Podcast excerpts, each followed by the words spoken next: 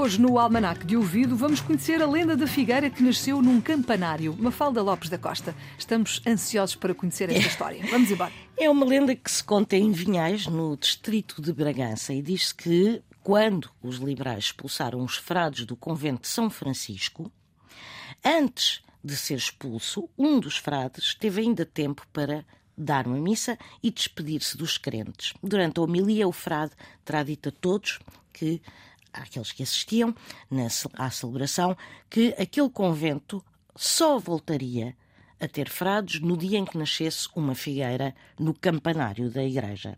E os anos foram passando e um dia, para espanto de toda a população de Vinhais, começou a nascer uma figueira numa fenda da torre do campanário. E diz quem sabe que foi a partir desse dia que Vinhais voltou a poder celebrar missa. E a figueira ainda hoje lá está, no alto do campanário da Igreja de São Francisco de Vinhais. E por aqui na Antena 1 contamos sempre essas histórias com a Mafalda Lopes da Costa. É assim o Almanac de Ouvido. Não se esqueça que pode ouvir quando quiser também na RTP Play.